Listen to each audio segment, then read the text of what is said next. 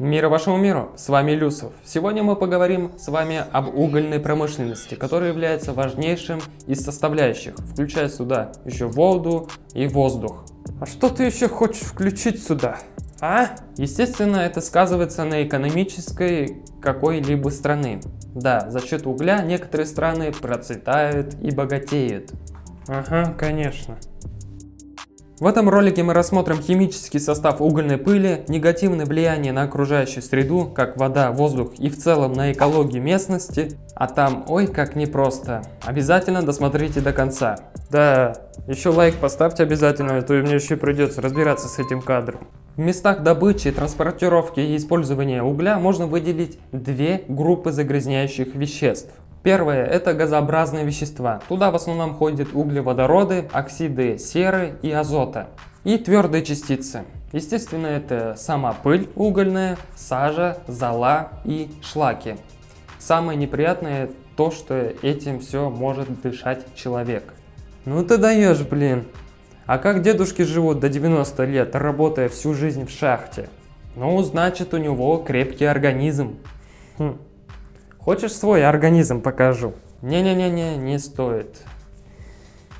Еще хочу заметить, что важная характеристика угольной пыли – это ее влажность так как чем больше она подсушена, тем больше она воспламеняется. И тем легче происходит процесс горения. Вот одна из плюшек у угольной пыли.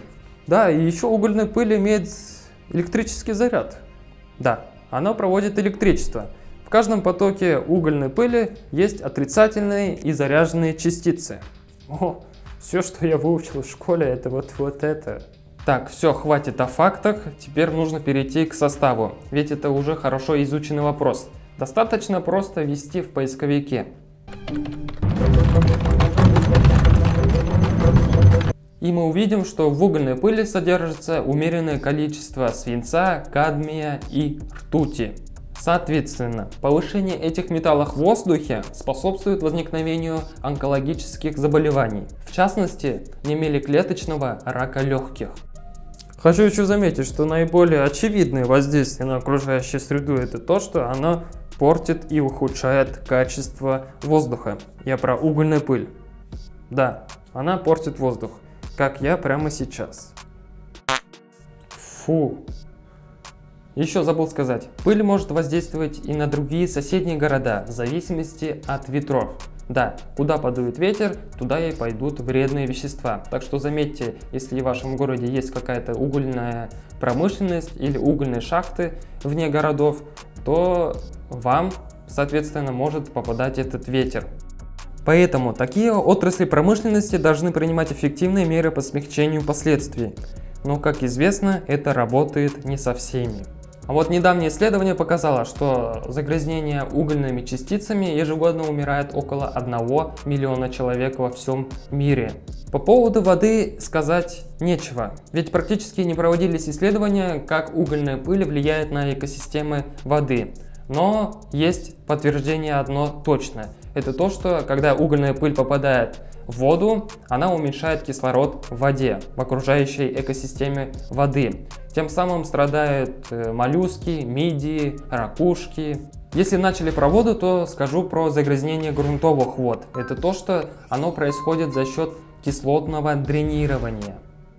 То есть при обнажении угольных поверхностей перит вступает в контакт с водой и воздухом и образует серную кислоту. Все это происходит в угольной шахте вместе с рабочими, которые там трудятся. И все это попадает в грунтовые воды или на поверхностные при обильных дождях.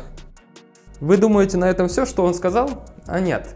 Для предупреждения таких проблем загрязнителей существует мониторинг воды чтобы не было таких экологических катастроф, чтобы пострадали и животные, и люди. Да, он прав. Есть пять технологий, которые должны придерживаться все предприятия и шахты. Это система отвода, зала отвалы, система откачки грунтовых вод, система подземного дренажа и подземные барьеры. Повезет, если из этих пяти будут работать все два. Я имею в виду про нашу страну. Тут Нельзя правда. недооценивать важность угольной пыли. Почему? Могу поспорить, что вы даже не знали о таком загрязнении. Да, потому что пыль разрушает экосистемы и вредит здоровью человека. Что делать? Хотя бы бороться с теми предприятиями и шахтами, хотя бы чтобы они выполняли все эти пять технологий, которые я до этого рассказывал. И строить тщательно продуманные, планированные проекты по добыче таких полезных ископаемых. И соответственно сразу принимать меры по ограничению загрязнения твердыми частицами.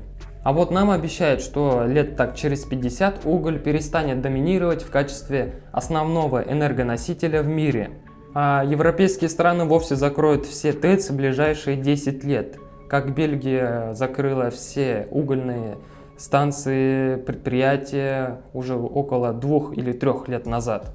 Ну и нам пора.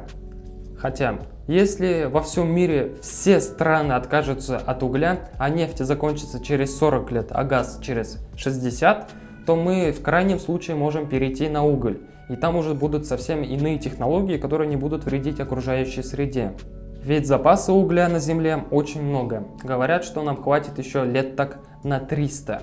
Но это не точно. Но это не точно. А с вами был Люсов. Обязательно делитесь этим роликом с друзьями, чтобы знали как можно больше людей об этой ситуации. Пишите в комментариях, что думаете по этому поводу, мне будет интересно прочитать. И вообще, по любому поводу пишите комментарии, ставьте лайки, посмотрите мои предыдущие ролики, в которых встретимся именно сейчас. А мое следующее видео не за горами. Пока. Хм.